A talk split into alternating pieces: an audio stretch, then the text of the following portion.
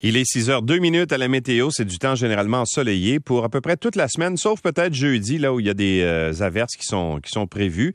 Euh, aujourd'hui, ce sera du soleil avec 26 degrés, 30 euh, à l'humidex. Ce soir et cette nuit, un ciel dégagé également, il fera 19. Mercredi, soleil avec 28.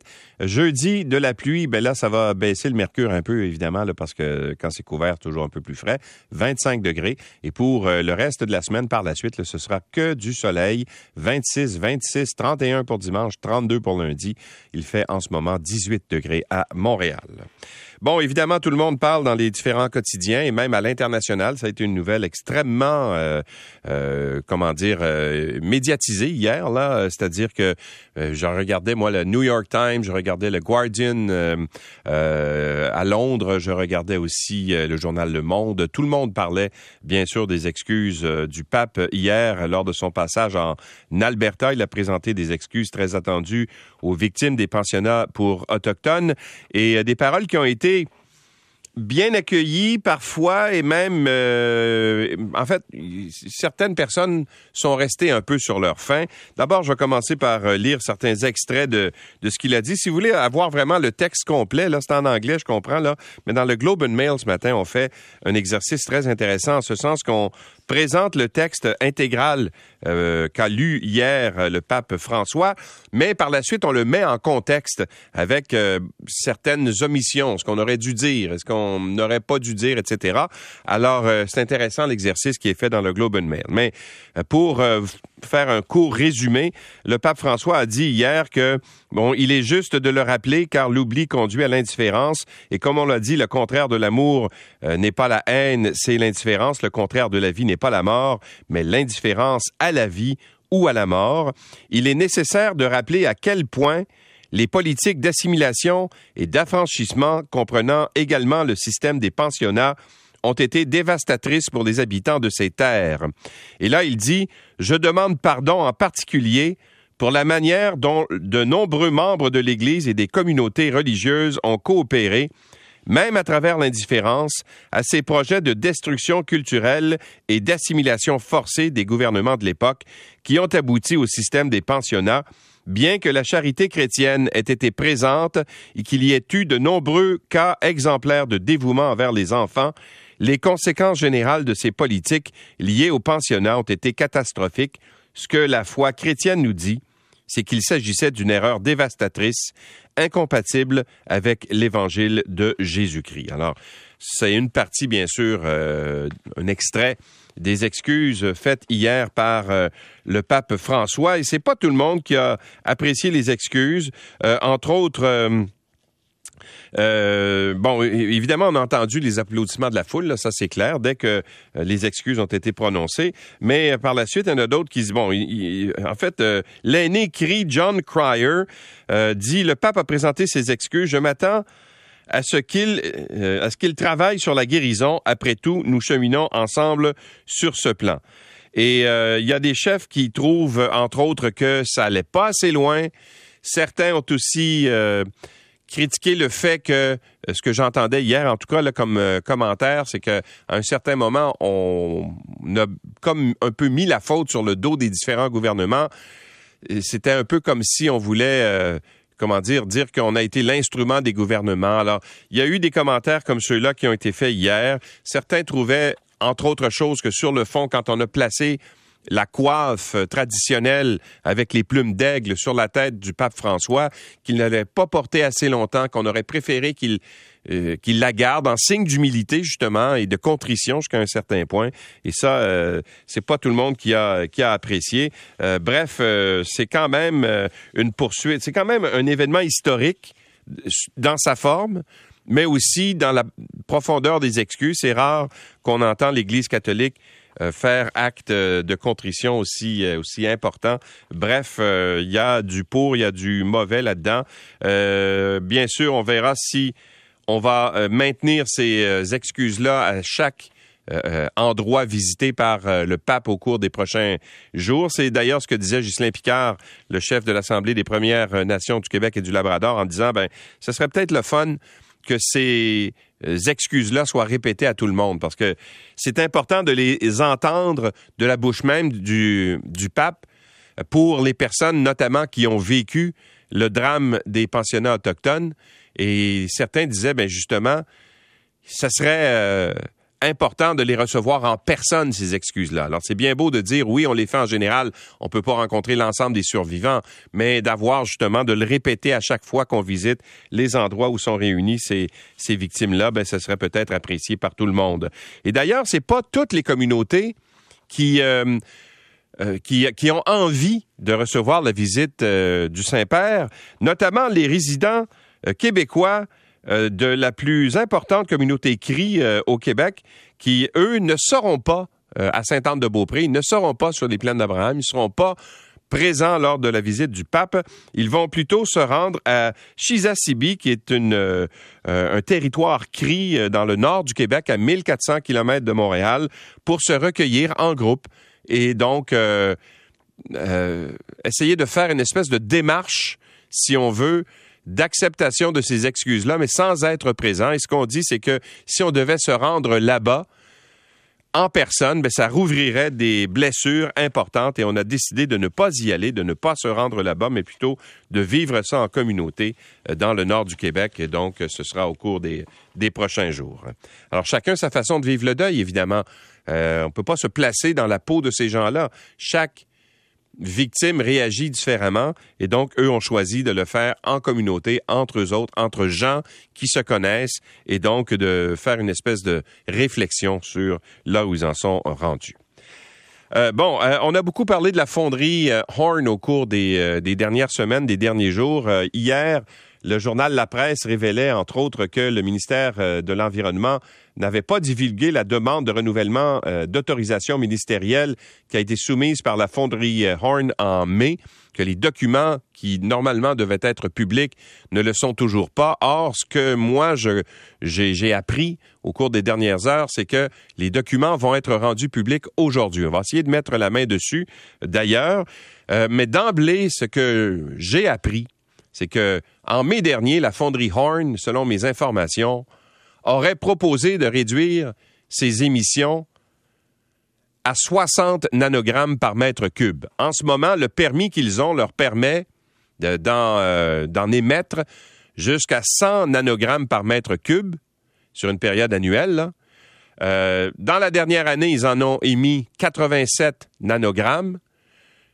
Ils ont proposé au gouvernement et au ministre de l'Environnement, Benoît Charette, de réduire ça à 60 et le gouvernement aurait refusé euh, cette cible-là et aurait donc euh, renvoyé, si on veut, Glencore, la fonderie Horn, à ses devoirs pour euh, réduire encore davantage ses émissions d'arsenic notamment, mais aussi d'autres métaux lourds dans l'air. Et ce qu'on apprend ce matin dans le, en fait, sur le, site de Radio Canada, sous la signe de Thomas, sous la, plume, de Thomas Gerbet, c'est que Québec a essayé et renoncé à imposer la norme québécoise de 3 nanogrammes à la fonderie Horn il y a 20 ans, selon des documents qui ont, euh, qui, de l'époque, qui ont été obtenus d'ailleurs par Radio-Canada. Alors, ce qu'on apprend là-dedans, dans cet article-là, c'est que l'ancien gouvernement de Jean Charest a reculé face aux arguments de l'entreprise.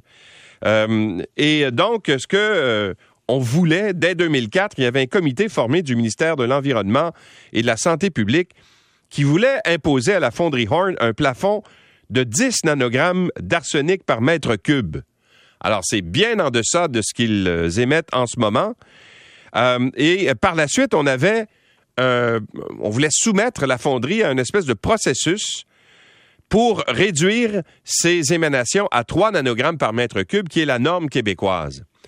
Et là, il y a eu des négociations entre l'entreprise et le gouvernement. Ces négociations-là ont échoué de sorte que la compagnie s'en est plutôt tirée avec le droit d'émettre jusqu'à 200 nanogrammes après 2007. Alors, vous pouvez comprendre que euh, c'était beaucoup, mais aussi, ce qu'on apprend dans les mêmes documents, c'est que le 23 janvier 2006, la fonderie a annoncé que pour réduire la concentration d'air ambiant à la station la plus proche à 39 nanogrammes par mètre cube, ça coûterait 120 millions de dollars. Donc, en 2006, eux-mêmes admettent que ce serait possible, mais que ça coûterait très cher, c'est-à-dire 120 millions de dollars. Ils ne l'ont jamais fait. En fait, ils ont réduit jusqu'à 100 nanogrammes, mais jamais euh, au point d'arriver justement à une norme qui est beaucoup plus basse, de sorte que ce n'est qu'en 2020 que la fonderie Horn a lancé un investissement de 180 millions de dollars pour réduire ses émissions d'arsenic jusqu'à 40% d'ici 2026. Ça veut dire 50 nanogrammes. Mais euh, moi, ce que je, ce que j'ai selon mes renseignements, c'est que la cible qu'ils auraient offerte au ministre de l'Environnement, c'est 60 nanogrammes.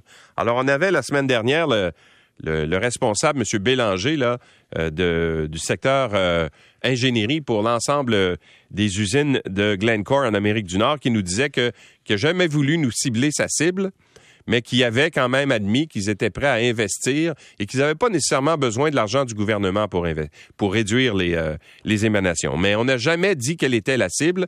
Alors moi, ce que je, je crois comprendre, en fait, c'est que euh, on va euh, essayer, en fait, on demande à la fonderie d'en émettre moins que, que les 60 proposés.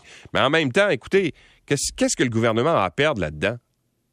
La population en général, le conseil de ville là-bas, Mme Dallaire, la mairesse, tout le monde dit on veut 3 nanogrammes. Alors, si tout le monde demande ça, bien là, l'opinion publique euh, est satisfaite avec la norme minimale. Alors, je comprends pas où on, aurait de quoi à perdre. Donc, il faut, euh, je pense, resserrer la vis. Mais là, ce qu'on comprend, c'est que si on avait accédé à la demande à l'époque du gouvernement libéral, bien, ça ferait 20 ans aujourd'hui qu'on aurait moins d'émanations euh, et donc, la qualité de l'air serait encore meilleure en ce moment. C'est au tour des tout petits de tendre le bras. Euh, on en parle bien sûr dans le Devoir ce matin, dans la presse aussi, en fait, dans tous les quotidiens, parce que depuis hier, ben, la vaccination chez les euh, six mois à quatre ans euh, a commencé, en fait. Et donc, euh, près de 6 000 petits âgés de six mois à quatre ans vont recevoir une dose de vaccin de la COVID-19 dans les prochains jours. ou encore, ils l'ont même obtenu hier parce qu'il y avait déjà des enfants qui recevaient le, le, vaccin hier. La vaccination de ce groupe d'âge a donc commencé. Il y a près de 400 000 enfants québécois dans cette tranche d'âge qui pourraient être admissibles à cette vaccination anti-COVID 19 mais il y a 5 955 rendez-vous qui ont été pris euh, euh, entre le 21 juillet et le 25 juillet à 15 heures, selon les chiffres qui ont été fournis par le ministère de la Santé et des Services sociaux. Le problème, c'est que, bon, on ne sait pas... Euh, quelle va être la réaction des gens là euh, euh, par la suite, jusqu'où est-ce qu'on va aller, est-ce qu'il y aura un effet d'entraînement. il y a un professeur à la clinique de pédiatrie générale du CHU Sainte-Justine, le docteur Olivier Drouin, qui lui pense que les gens vont peut-être y aller davantage au fur et à mesure qu'on va s'approcher de la période euh, scolaire, là, parce que c'est, l'une des craintes. Bref, euh, ça a commencé. Euh, si on regarde certains sondages, par contre, on peut se rendre compte que c'est pas c'est pas tout le monde qui est prêt à se lancer dans cette euh, dans cette vaccination là. Euh, il y a beaucoup de gens qui sont réticents. J'ai pas les chiffres devant moi, je les avais tantôt, je les trouve plus, hein. mais il y a quand même euh, une certaine réticence de la part des gens à vouloir justement faire vacciner les les tout petits. attendez, je les, ai ici les chiffres. Alors voilà, il y a un sondage qui a été publié euh, récemment et qui a été fait pour le compte euh, de l'INSPQ, là, qui dit que 44% des parents ont l'intention de faire vacciner leurs enfants contre la COVID-19. 40% euh, des parents n'en auraient pas du tout l'intention, 16% seraient toujours indécis. Et parmi les parents qui n'ont pas l'intention de vacciner les enfants, 23% disent avoir des craintes qui sont liées aux effets secondaires possibles du vaccin. Et une autre tranche de 23% ne voit pas l'utilité du vaccin puisque les conséquences pour la santé de leur enfant sont faibles et 16% des parents jugent les enfants trop jeunes pour recevoir ce type de vaccin. Alors, vous pouvez voir qu'il y a 70 000 doses, euh, soit dit en passant, qui ont été euh, réservées à court terme pour euh, le Québec et pour les enfants. Bon, à part ça, qu'est-ce qu'on retrouve? ah, ben tiens, ça c'est intéressant. Hier, le président de Rogers a reconnu que la compagnie avait échoué à protéger ses clients finalement. Ce jour-là, nous avons échoué à être le réseau le plus fiable au Canada, a admis le PDG de Rogers, Tony Staffieri. Et euh, il a fait cette déclaration lors de son témoignage devant le comité permanent de l'industrie et de la technologie hier à Ottawa. Et euh, ben évidemment, c'est consécutif à cette panne qui a eu lieu il y a à peu près deux semaines, là, où euh, des millions de clients de Rogers avaient plus accès aux services cellulaires et des millions de personnes également qui ont voulu utiliser le réseau euh, Interact n'ont pas pu le faire. Euh, cette interruption sans précédent causée par une mise à jour d'un logiciel a touché le cerveau de notre réseau. C'est ce qu'a expliqué le chef de la direction des technologies, Ron McKenzie. Et la mise en œuvre de cette mise à jour était prévue en sept étapes. Il n'y avait eu aucun pépin lors des cinq premières étapes. Euh, et euh, les tests préalables n'avaient également révélé aucune anomalie. Mais le jour euh, de la mise à jour fatidique, là, la sixième mise à jour, ben là, ça, ça a vraiment euh, pété de partout, en fait, et le réseau a été surchargé. Et l'autre euh, chose qu'on a appris, qu'on a apprise hier lors de cette comparution, et euh, Mylène Crête de la presse le raconte très bien, c'est que il y avait un protocole qui existait pour transférer les appels 911, notamment, là, euh, des clients de Rogers vers d'autres réseaux, mais ça n'a pas fonctionné. Et donc, on a aussi dit que si on avait fait ça, si on avait accepté l'offre par exemple, de Bell ou de TELUS ou les autres, euh, de dire, ben écoutez, transférez vos appels, vos lignes vers chez nous, comme ça les gens vont avoir du service, mais ça aurait pu causer un crash monumental puisque les services, en fait, les, protocoles entre les compagnies ne sont pas, euh, ne sont pas euh, suffisamment sécuritaires pour pouvoir transférer des millions d'appels à la fois ou des millions de lignes à la fois. Alors, hier, le, CRTC a, quand même aussi était assez critique. L'industrie de la télécommunication compte cinq grands acteurs au Canada qui euh, représentent 87% du marché. On parle de Rogers, Bell, TELUS, Shaw, Vidéotron. Alors, euh, donc, euh, c'est quand même assez important. Il y a une fusion qui est prévue entre Rogers et Shaw, qui fera en sorte que Rogers représenterait le tiers de tout les, euh, clients, les abonnés de téléphones cellulaires au, Canada. Alors, il y a des critiques qui disent que c'est peut-être un peu trop et euh, donc ils auraient peut-être un peu trop de euh, pouvoir. Bon, et à part ça, ben tiens, revenons sur la COVID-19. Ce qu'on apprend dans le journal La Presse ce matin, en fait, on nous explique que le Québec semble maintenant avoir franchi le, le sommet des nouveaux cas de la COVID-19 en cette septième vague. Il y a encore des augmentations dans les hôpitaux, les entrées dans les hôpitaux, parce qu'il y a plus de gens qui entrent que de gens qui sortent, mais c'est en baisse. Alors ça, c'est la bonne nouvelle. Le moment est donc parfait pour se préparer adéquatement à ce qui pourrait arriver à l'automne, soutiennent certains experts, dont l'épidémiologiste Nima Machouf, qui dit que euh, peut-être que ce serait le temps de s'occuper de ce qui se passe dans les écoles, de l'aération, la ventilation dans les écoles, maintenant qu'on est en train de passer à une, euh, comment dire, une, une, période endémique, si on veut, de cette pandémie, d'une pandémie à l'endémie de COVID-19. Et donc, s'occuper de la qualité de l'air dans les écoles, ce serait peut-être une bonne idée. Et des mesures pour garder le masque également dans les transports en commun ou dans les endroits clos au besoin, ça pourrait aussi être envisagé à plus long terme pour essayer de faire en sorte de protéger la population contre euh, cette maladie.